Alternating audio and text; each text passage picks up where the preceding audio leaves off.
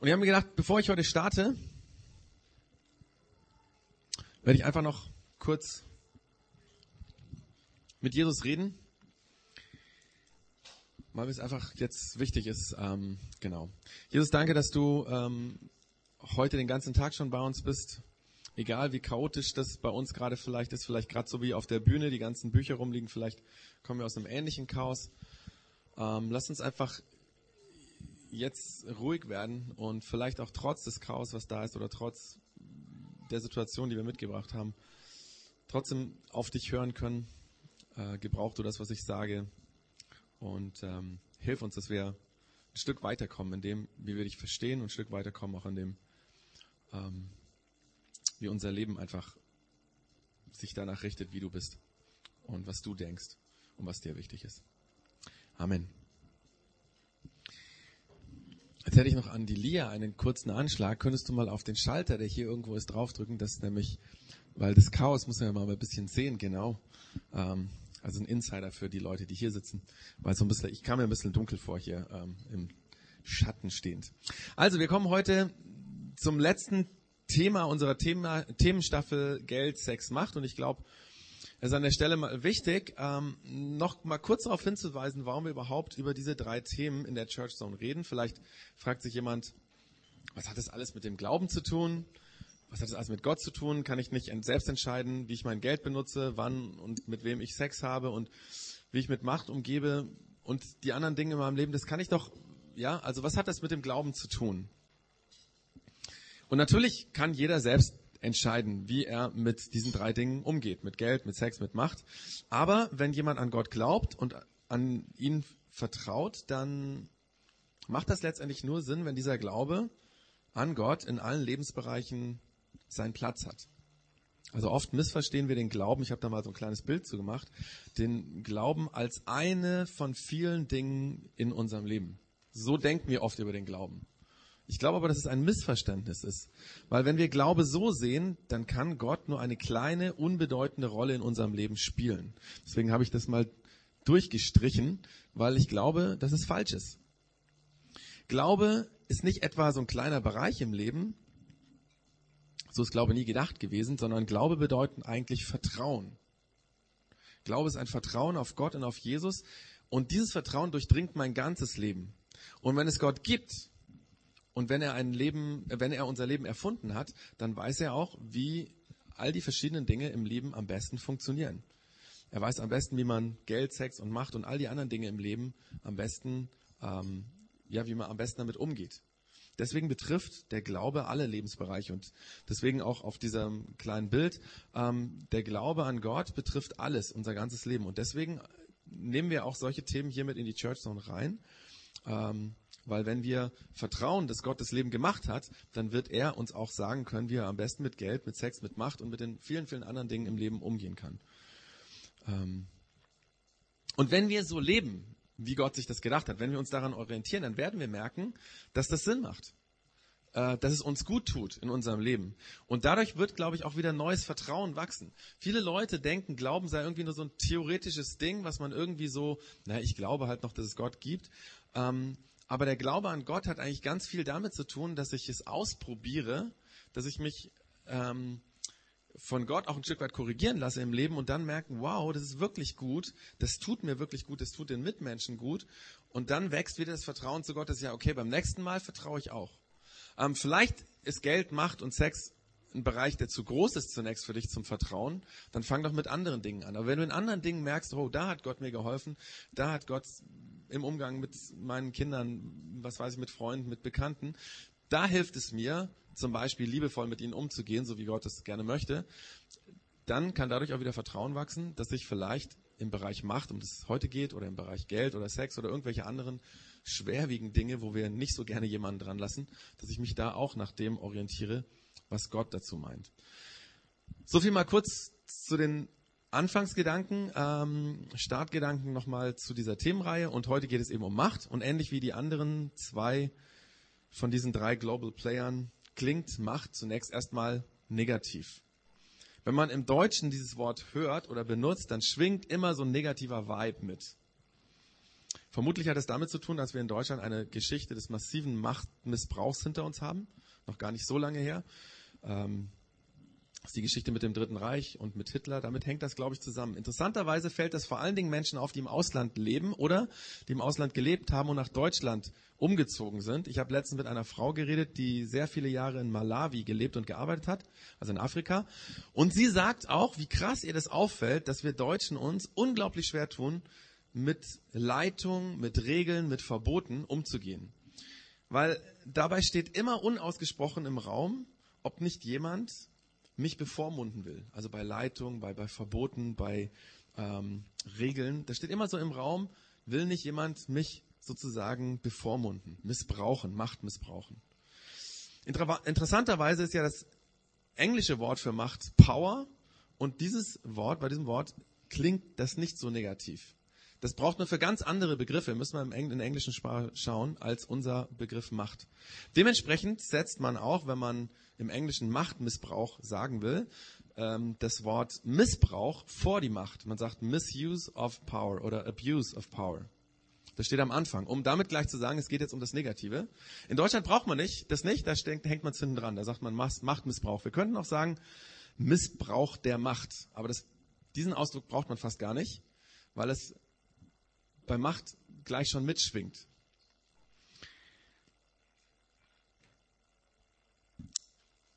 Da entsteht natürlich dann die Frage, muss denn Macht, zumindest bei uns in Deutschland, immer negativ sein? Also, es ist ja so, bei Macht denkt man ja in der Regel zuerst an die Macht, die andere über mich haben. Also Macht, der man ausgesetzt ist. Also die Macht, wo andere am längeren Hebel sitzen, mir gegenüber. Zum Beispiel der Arbeitgeber, der mir im Rahmen meiner Arbeit klare Vorgaben geben kann. Oder der Vorgesetzte, bei dem ist es ja ähnlich, wobei der hat dann die Macht sozusagen von seinem Vorgesetzten oder von der Firma und kann eben mir Vorschriften machen. Oder der Politiker, den wir als Bürger in der Wahl wählen und damit die Macht ihm anvertrauen und der dann tatsächlich Gesetze erlassen kann, die unser Leben einschränken, die uns etwas vorschreiben. Oder auch das Finanzamt. Vor ein paar Jahren hat das Finanzamt einem Bekannten von mir einfach so alle Konten sperren lassen. Er hatte angeblich seine Steuern nicht äh, rechtzeitig gezahlt und da haben die einfach mal die Beamten so viel Autorität und Macht gehabt, einfach die Konten, die Visakarten, alles zu sperren. Von heute auf morgen.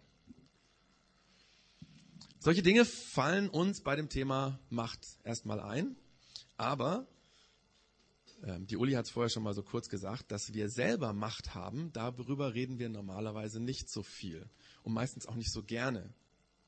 Dabei hat jeder von uns Macht über andere Menschen. Zum Beispiel Eltern haben Macht über ihre Kinder. Oder Lehrer, wir haben relativ viele Lehrer hier, haben Macht über ihre Schüler. Vielleicht hast du auch eine gewisse Macht über deine Kollegen, wenn du in gewisser Weise vorgesetzt bist ihnen. Ähm, vielleicht hast du auch Macht gegenüber deinen Nachbarn oder Geschwistern oder Eltern oder Freunden oder irgendjemandem. Und ich habe gedacht, dass wir uns an der Stelle mal einfach eine Minute Zeit nehmen, über, um darüber nachzudenken. Und zwar über die Frage, über wen habe ich Macht? Dafür sind diese Zettel, grün oder blau oder gelb oder so. Ähm, und es gibt auch Stifte. Und die Frage steht auch drauf, über wen, welchen Menschen hast du Macht? Dass du einfach mal Namen aufschreibst, die dir einfallen. Jemanden, dem du vorgesetzt bist, und in dem Sinne, wie ich es eben gesagt habe, Eltern über ihre Kinder, Lehrer über die Schüler, Vorgesetzte über die Mitarbeiter und so weiter, ähm, dass ihr einfach mal Namen aufschreibt. Äh, die muss man nachher nicht vorlesen, also es ist natürlich äh, für dich alleine und ähm, das nimmst du dann auch mit nach Hause. Also von daher braucht man sich da auch nicht schämen. Und es ist auch ganz normal, dass man Macht hat über Menschen. Einfach eine Minute, um das aufzuschreiben.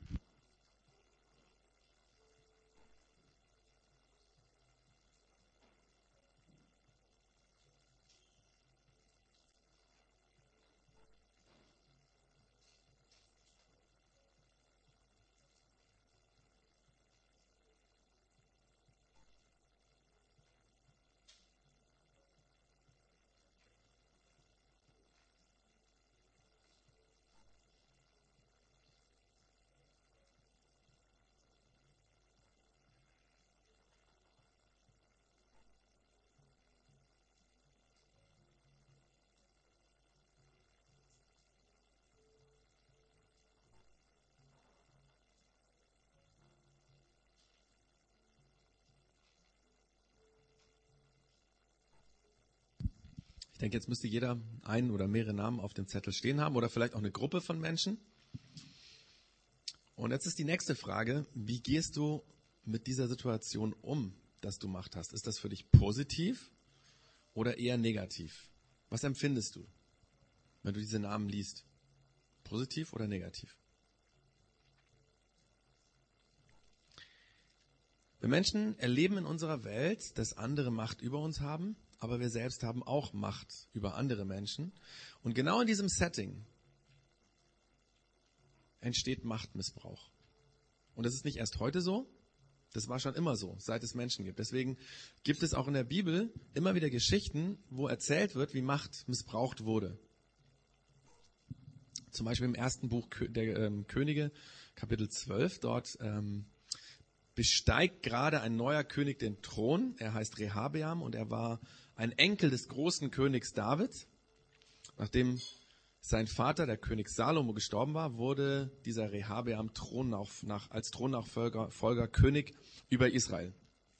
Und in den ersten Tagen seiner Herrschaft kamen die Vertreter der Bevölkerung zum neuen König, um mit ihm zu reden. Das waren so die Ortsvorsteher und die Bürgermeister oder Stadtältesten. Und sie redeten mit Rehabeam über seine bevorstehende Regierungszeit.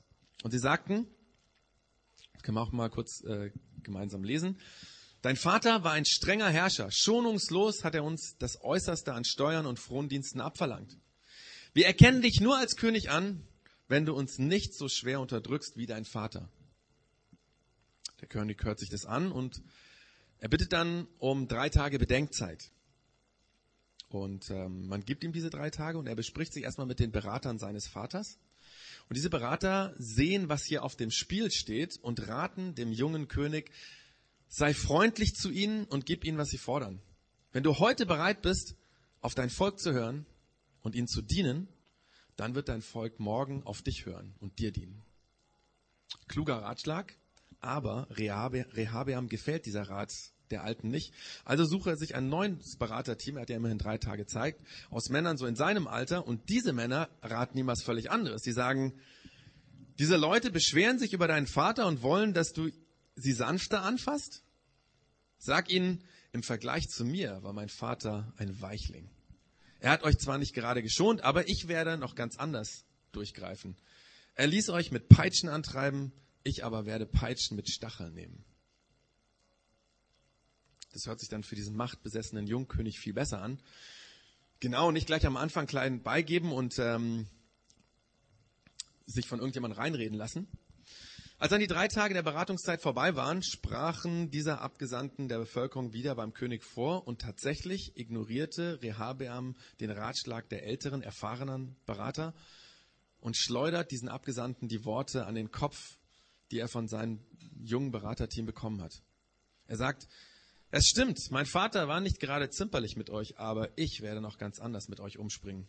Er ließ euch mit Peitschen antreiben, ich aber werde Peitschen mit Stacheln nehmen. Das war das Anfang vom Ende des Königshauses. Die meisten Abgesandten beschlossen auf der Stelle, sich mit ihren Ortschaften und Städten vom Königshaus abzuspalten. Zehn von elf Stammesgebieten machten einen ehemaligen General zum König. Er hatte noch zu König Salomos Zeiten, also zu dem Vater ähm, von Rehabeams Zeiten, einen Putsch versucht. Der hat damals nicht geklappt. Und jetzt holt man ihn aus dem Exil zurück und macht ihn zum König. Und so entstand das Nordreich. Das waren zehn abtrünnige Stämme Israels und das Südreich, das war dieser eine Stamm Juda mit der Hauptstadt Jerusalem. Klarer Fall von Machtmissbrauch, der dem König hier am Anfang schon fast das Genick gebrochen hätte und nachher so und so. Ganz ähnliche Situationen gibt es ja heute, die kennen wir auch. Im Moment ganz oben in der Presse die Affäre um den Limburger Bischof Thebarts von Els. Das heißt, eigentlich heißt er ja Franz Peter Thebarts von Els. Und an der Stelle muss ich vorsichtig sein, weil ich will diesen Mann nicht vorverurteilen. Ähm, ich weiß es genauso wie wir alle nur aus, den, aus der Presse. Aber es hat ja einen Grund, warum der Wikipedia-Artikel über ihn, vor allem dem Ende hin, also zum Ende hin, so negativ ist und warum es Wikipedia-Artikel über andere Bischöfe gibt, die sehr positiv ausfallen. Der Bischof scheint von außen so wahrgenommen zu werden, dass er Geld und Macht, die man ihm anvertraut hat in der Kirche, missbraucht. Und das, was man am meisten an ihm kritisiert und ihm vorwirft, ist, dass er nicht transparent mit den Dingen umgeht, über die man sich beklagt. Deswegen ist er jetzt sogar wegen falscher Versicherung an Eidesstadt gleich in zwei Fällen angeklagt. Und das Tragische an der Affäre ist ja, nicht nur, dass es ein schlechtes Licht auf ihn wirft und auf sein Bistum, son, Bistum sondern ich habe vor zwei Tagen mit einem katholischen, ähm, mit dem Stadtdekan von St. Moritz, ähm, ist es der Pfarrer, mit dem Pfarrer Haug äh, gesprochen und er hat gesagt, das Tragische ist, das fällt ja auf die ganze Kirche zurück, das schlechte Licht. Viele, viele Priester und Pfarrer und Bischöfe, die in ihrem Amt bis jetzt sehr verantwortungsvoll mit ihrer Macht umgegangen sind, die kommen auch in Misskredit die werden auch in ein schlechtes Licht gerückt, weil dieser eine Mann offensichtlich sich schwer damit tut, mit der Macht, die man ihm gegeben hat, richtig umzugehen. Das sind so die großen Beispiele in unserer Gesellschaft, aber auch in unserem Alter kennen wir ja Machtmissbrauch. Ich habe letztens mit jemandem geredet, der mir von seinem Lehrer erzählt hat. Ich meine, ich kenne so Situationen auch, aber derjenige hat gesagt, oder diejenige hat gesagt, meine, äh, mein Lehrer mochte mich einfach nicht. Ich konnte in Mathe machen, was ich wollte, egal wie viel ich mich im Unterricht beteiligt habe. Ich habe immer eine schlechte Note bekommen. Das war einfach so. Natürlich kann das auch eine falsche Selbstwahrnehmung sein. Vielleicht war der Schüler ja einfach schlecht. Aber siehe da, im nächsten Schuljahr bekam er einen ähm, anderen Mathelehrer und sofort wurden die Noten wieder besser. Nicht zwischen vier und fünf, sondern es war gleich wieder eine drei. Vielleicht kennst du sowas. Macht die ein Lehrer falsch benutzt, rückt damit auch den Beruf ins schlechte Licht. Solche Geschichten erzählt man sich gerne, ja. Ähm, quasi, dass ein Lehrer von seiner Antipathie gegenüber einem Schüler einfach dann auch äh, seine, ein Stück weit seine Noten beeinflussen lässt. Aber Machtmissbrauch kann noch viel subtiler sein. Da weißt du zum Beispiel ein Geheimnis von jemandem. Vielleicht hast du es selber rausgefunden. Vielleicht hat dieser Mensch dir das anvertraut. Und was machst du damit? Du hast jetzt Macht über sie, diese Person. Das ist ja eigentlich krass. Ne? Jemand vertraut dir ein Geheimnis an und deswegen bekommst du Macht über ihn. Und wie sehr verletzt das, wenn jemand ein Geheimnis ausplaudert. Vor allem, wenn man damit den anderen schlecht macht. Dass man sagt, hey, wusstest du eigentlich, dass das und das passiert ist? Warum tun wir sowas? Denn es gibt ja auch Beispiele, wo Menschen ihre Macht nicht missbrauchen. Warum tun wir das oft, dass wir Macht missbrauchen? Und ich will jetzt noch ein paar positive Beispiele erzählen. Zum Beispiel in der Bibel gibt es natürlich auch, der Abraham. Ähm, er hat in einer Situation ist er ganz konstruktiv mit Macht umgegangen. Das war, als er mit seinem Neffen zusammen gelebt hat. Das war der Lot. Beide waren sehr wohlhabend. Beide hatten große Viehherden und beide hatten viele Mitarbeiter. Schafhirten und äh, einfach Viehhirten. Dummerweise gab es zwischen diesen Mitarbeitern immer wieder Streit. Zum Beispiel um die besseren Weideplätze oder um die Wasserstellen. Das Ganze spitzte sich so zu, ähm, dass unbedingt etwas unternommen werden musste. Und Abraham, der eigentlich der Ältere war und der im Recht gewesen wäre, einfach diesen Machtkonflikt mit einem, äh, diesen Konflikt mit einem Machtwort zu klären, dieser Abraham sagt in dieser Situation zu seinem Neffen Lot, es soll kein böses Blut zwischen unserem Hirten geben. Wir sind doch Verwandte und sollen uns nicht streiten. Es ist besser, wenn wir uns trennen. Das Land ist groß genug. Entscheide du, wo du dich niederlassen möchtest. Wenn du nach Westen, wenn du den Westen wählst, gehe ich nach Osten und wenn du lieber nach Osten ziehst, gehe ich nach Westen. Und was macht der Lot? Der Neffe, er sucht sich natürlich das bessere, fruchtbare Land aus. Aber letztendlich ist es für den Abraham dann doch gut rausgekommen. Und er hat seine Macht nicht missbraucht und er hat damit einen ewigen Familienstreit verhindert. Was meint ihr, was passiert wäre, wenn er ein Machtwort gesprochen hätte? Dann wäre es eventuell für immer auseinandergegangen zwischen diesen zwei ähm, Verwandten. So in der Bibel, aber weil wir ja eben auch bei der katholischen Kirche war, ich lese euch mal ein paar Zeilen aus dem Wikipedia-Artikel über den jetzigen Papst vor, Franziskus. Da steht, Franziskus gilt als bescheiden, aber auch als entschlossen und durchsetzungsstark. Als Zeichen der Demut, der Abkehr vom Stil seines Vorgängers, der Absicht, ein Papst der Armen zu sein und die Kurie zu reformieren, wurden einige Verhaltensweise von Franziskus nach seiner Wahl gedeutet. Bei seinem ersten Auftritt auf der Benediktionsloggia des Peterdoms trug er nur die weiße Sutane, heißt es, glaube ich, statt, der üblichen, äh, statt des üblichen Papstornats, grüßte mit Brüder und Schwestern guten Abend und bat vor dem Segen Ur, Urbi et Orbi, ehe der Bischof das Volk segnet, bitte ich euch, den Herrn anzurufen, dass er mich segnet. Er benutzte nicht den vorgesehenen Mercedes mit Chauffeur, sondern einen Bus für die Fahrt zum Abendessen, setzte sich dabei nicht auf den Thronsessel, übernachtete weiter im Gästehaus holte sein Gepäck dort selbst ab, bezahlte sein Zimmer und ging zu Fuß zum apostolischen Palast. Er wohnt bisher weiter im Gästehaus bis heute und hält dort mit anderen Gästen täglich eine Morgenandacht, bevor er zu Fuß in den Palast geht, wo seine Sekretäre wohnen. Die dortige Papst-Suite soll für repräsentative Zwecke genutzt werden. Im Gegensatz zu dem vorher erwähnten Bischof scheint dieser hier gelernt zu haben, wie man mit, positiv mit Macht umgeht, die man bekommen hat. Oder denkt an die vielen Lehrer, die uns positiv im Gedächtnis bleiben, über die man dann aber meistens nicht so viel redet, die fair waren, die versucht haben, egal ob Schüler positiv oder negativ ihnen gegenüber waren, einfach fair sie zu benoten und die Leistungen nicht aufgrund ihrer Antipathie beeinflussen zu lassen. Oder ihre, ihre Noten eben davon beeinflussen zu lassen. Oder wir kennen auch gute Freunde, die unsere Geheimnisse wissen und die sie für sich behalten, die sie nicht, diesen Macht nicht missbrauchen, die sie damit haben. Und es tut gut, solche Menschen zu haben, weil das stabilisiert unser Leben. Es gibt also beides. Macht, die missbraucht wird. Und dann gibt es Menschen, die positiv und konstruktiv mit ihrer Macht umgehen. Und ich habe mich gefragt, kann man das eigentlich lernen, positiv mit seiner Macht umzugehen? Dass man zum Beispiel auch in Extremsituationen positiv mit Macht umgeht? Und obwohl ich da auch zu kämpfen habe, warum ich da auch lerne, glaube ich, dass wir das tatsächlich lernen können. Ich muss da auch lernen. Und wenn ich das richtig verstanden habe, ist genau dafür Jesus auf dieser Welt gewesen und hat hier gelebt.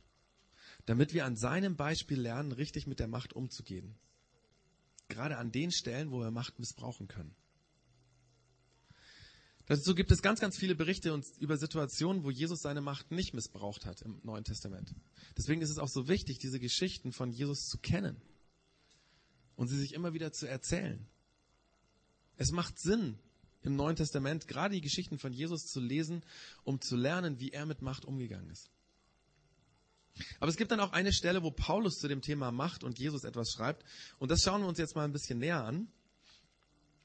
Da schreibt der Paulus, macht meine Freude vollkommen und haltet entschlossen zusammen. Lasst nicht zu, dass euch etwas gegeneinander aufbringt, sondern begegnet allen mit der gleichen Liebe und richtet euch ganz auf das gemeinsame Ziel aus. Rechthaberei und Überheblichkeit dürfen keinen Platz bei euch haben. Vielmehr sollt ihr demütig genug sein, von euren Geschwistern höher zu denken als von euch selbst. Jeder soll auch auf das Wohl des anderen bedacht sein, nicht nur auf das eigene Wohl. Das ist die Haltung, die euren Umgang miteinander bestimmen soll. Es ist die Haltung, die Jesus Christus uns vorgelebt hat. Er, der Gott in allem gleich war und auf einer Stufe mit ihm stand, nutzte seine Macht nicht zu seinem eigenen Vorteil aus. Im Gegenteil, er verzichtete auf alle seine Vorrechte und stellte sich auf dieselbe Stufe wie ein Diener. Er war, wurde einer von uns, ein Mensch wie andere Menschen. Aber er erniedrigte sich noch mehr. Im Gegensatz äh, Im Gehorsam gegenüber Gott nahm er sogar den Tod auf sich. Er starb am Kreuz wie ein Verbrecher.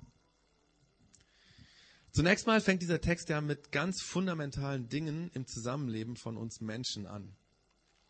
Jetzt können wir uns nochmal ganz schnell so durchgehen. Da nennt er einmal das Zusammenhalten, dass wir zusammenhalten sollen, dann, dass wir uns durch nichts auseinanderbringen lassen sollen. Wir sollen liebevoll miteinander umgehen, sagt Paulus. Wir sollen ein gemeinsames Ziel haben. Er sagt auch, Rechthaberei, Überheblichkeit sollen wir aus unserem Leben verbannen. Das hat nichts zu suchen in unserem Leben. Wir sollen demütig sein, sagt er. Das heißt, vom anderen größer denken als von uns selbst. Und jeder soll an das Wohl des anderen denken und nicht, an, nicht nur an seins. Das sind, wie gesagt, ganz grundlegende Dinge, die uns helfen, in einer guten Atmosphäre zusammenzuleben. Und ich könnte jetzt unglaublich viel zu diesen Punkten sagen. Da könnte man die nächsten Church Sounds im nächsten halben Jahr da, darüber halten. Aber ich gehe einen Schritt weiter, weil der Paulus kommt dann auf den Hinweis, dass er sagt, wie wir es hinbekommen können, so zu leben. Und der Schlüssel, den Paulus hier nennt, ist, genau das hat Jesus uns vorgelebt. Genauso hat Jesus gelebt. Folgt diesem Beispiel. Kopiert ihn. Tut das, was er getan hat. Lebt so wie er. Und dann erklärt Paulus, wie Jesus so leben konnte. Und dabei geht er plötzlich auf die Macht ein. Dann nennt er plötzlich Macht, die Jesus hatte. Er sagt, Jesus war, wie, war nicht wie ein anderer Mensch. Er war Er war wie Gott. Jesus steht auf derselben Stufe wie Gott. Das heißt, Jesus hatte alle Macht. Und er hat heute alle Macht, die man sich vorstellen kann. Und nicht nur das. Er hat nicht nur Macht gehabt, als er auf der Erde gelebt hat, sondern alles kommt von ihm. Er hat alles geschaffen, was es auf dieser Erde gibt. Alles, was es im Universum gibt. Im Brief an die Kolosse hat Paulus geschrieben, denn durch ihn, durch Jesus wurde alles geschaffen, was im Himmel und auf der Erde ist. Das Sichtbare, das Unsichtbare, Könige und Herrscher, Herrscher, Mächte und Gewalten. Das ganze Universum wurde von ihm geschaffen und hat in ihm sein Ziel. Und dieser Jesus, der alle Macht hat, der alles gemacht hat, dieser Jesus nutzt seine Macht nicht aus zu seinem eigenen Vorteil, sondern er stellt sich auf dieselbe Stufe wie wir Menschen. Er wurde ein Mensch wie wir.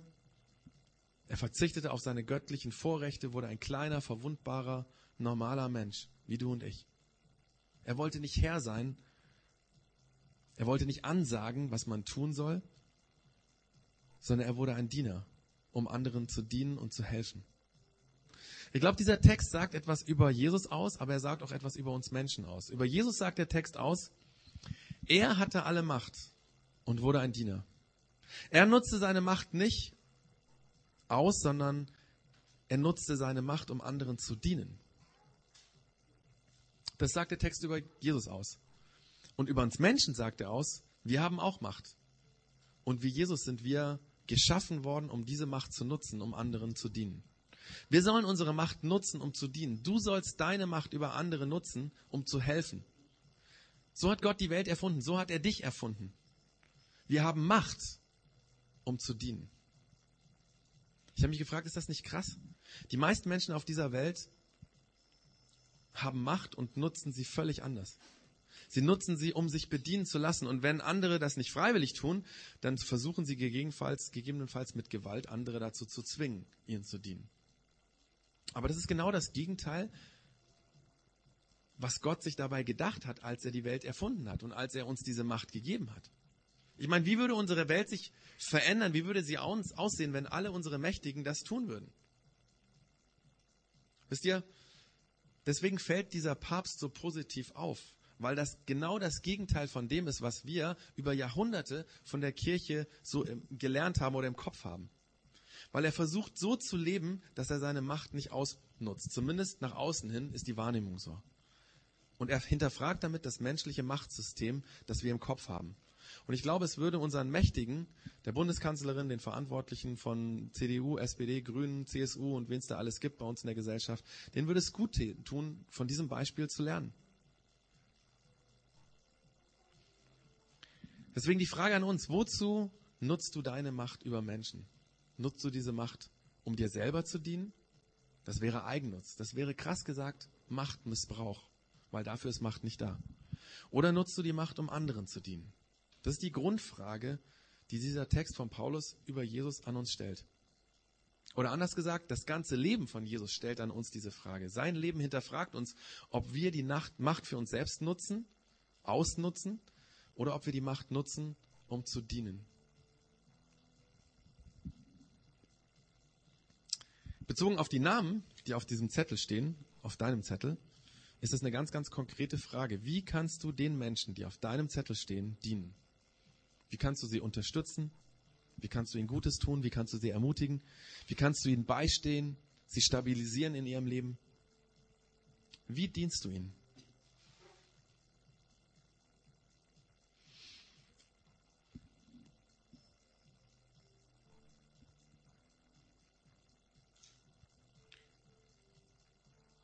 Darum geht's eigentlich. Das wäre sozusagen die Frage an uns ganz persönlich.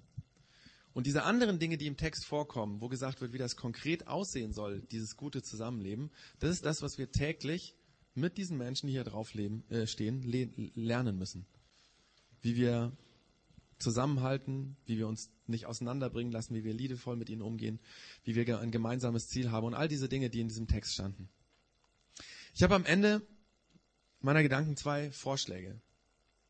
Und zwar einmal, wir haben uns überlegt, das vergisst man bestimmt sehr schnell und deswegen bekommt jeder jetzt einen Reminder von ähm, uns.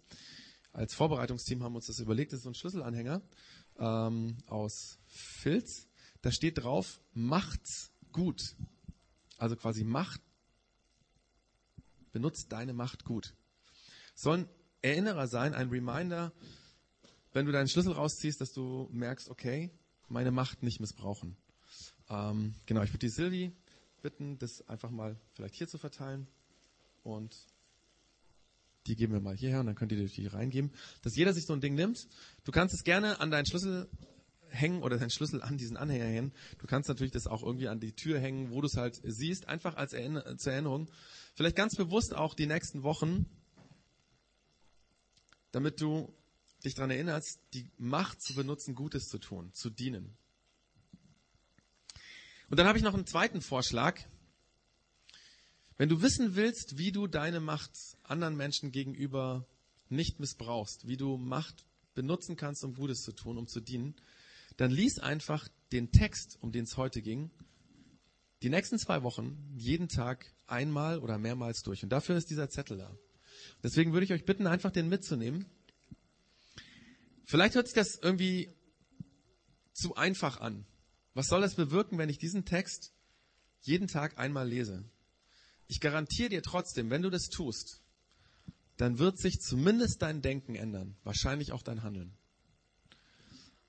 Das haben schon ganz, ganz viele Menschen erlebt, die das einfach mal gemacht haben, einen Bibeltext zu nehmen, der uns hinterfragt, der nicht so einfach ist umzusetzen und den sich anzuschauen und einmal am Tag durchzulesen. Und vielleicht fällt dir an dem einen Tag das eine auf und am anderen Tag fällt dir wieder das anderes auf. Also das ist mein zweiter Vorschlag, diesen Text mit nach Hause zu nehmen, vielleicht an den Spiegel zu hängen, morgen, wenn du hinkommst, ihn einmal zu lesen, bevor der Tag startet. Vielleicht bist du auch ein Mensch, der das am Abend braucht. Vielleicht bist du ein Mensch, der das mitnimmt und in seiner Brotzeit liest, wenn, also wenn er ähm, Mittag isst oder was weiß ich was. Nimm den Zettel mit. Da steht der Text drauf, den der Paulus über Jesus gesagt hat, wie er gelebt hat und wo er uns Mut macht, so auch zu leben. Und ich, wie gesagt, ich bin mir sicher, wenn du das jeden Tag liest, dann wird sich bei dir was verändern. Und dann habe ich noch einen Bonusvorschlag. Das ist eigentlich mehr, ähm, das ist nämlich jetzt der dritte, für heute. Wir haben uns überlegt als Team, ähm, wir machen es so, dass wir jetzt einfach eine Zeit haben, wo du für dich beten lassen kannst. Vielleicht geht es dir so, dass du gemerkt hast, da stehen Leute drauf auf dem Zettel, das ist richtig schwer, gut mit ihnen umzugehen. Ich missbrauche immer wieder meine Macht. Ich kenne da auch meine Leute, hier draufstehen, wo das so ist. Und vielleicht ist es gut, dass du einfach jetzt die Zeit nutzt, um für dich beten zu lassen. Vielleicht ist es aber auch so, dass andere Menschen Macht über dich haben und du hast zurzeit eine ganz schwere Situation auf der Arbeit oder in der Familie. Dann kannst du auch dafür beten lassen. Vielleicht gibt es auch was anderes in der nächsten Woche oder in den nächsten zwei Wochen, wo du sagst, da bräuchte ich jemanden, der für mich betet. Ein Gespräch mit dem Chef, äh, irgendein Konflikt, der geklärt werden muss, irgendwas dann sind jetzt hinten, ähm, hinten in den Rängen vier Leute, ich werde auch da sein, wo du hinkommen kannst, wo wir für dich beten und ähm, einfach, dass es uns gelingt, mit Macht richtig umzugehen oder mit schwierigen Situationen umzugehen. Ähm, wir werden das immer wieder machen ähm, oder haben das ja auch schon immer wieder mal gemacht. Einfach Zeit zu nehmen, für sich beten zu lassen, weil ich glaube, das verändert auch was. Genauso wie ich gesagt habe, diesen Bibeltext lesen das ist mehr als einfach nur sich irgendwie auf die Schulter schlagen zu lassen, zu sagen, hey, passt schon, sondern Gott ist da und er hört das und er wird was tun. Genau, vielleicht kann der Peter einfach die Instrumental-CD äh, ein bisschen durchlaufen lassen, vielleicht ein bisschen lauter als bei der Predigt. Ähm, genau, und ich bitte die anderen ähm, einfach lest den Text nochmal durch. Ähm, also wenn jetzt jemand sagt, ich brauche das nicht, dass jemand für mich betet, einfach, dass wir fair sind, dass auch die Atmosphäre da ist und die Ruhe da ist, wo Menschen für sich beten lassen können. Genau. Einfach jetzt ähm, fünf Minuten Zeit und dann schließen wir mit einem Song ab.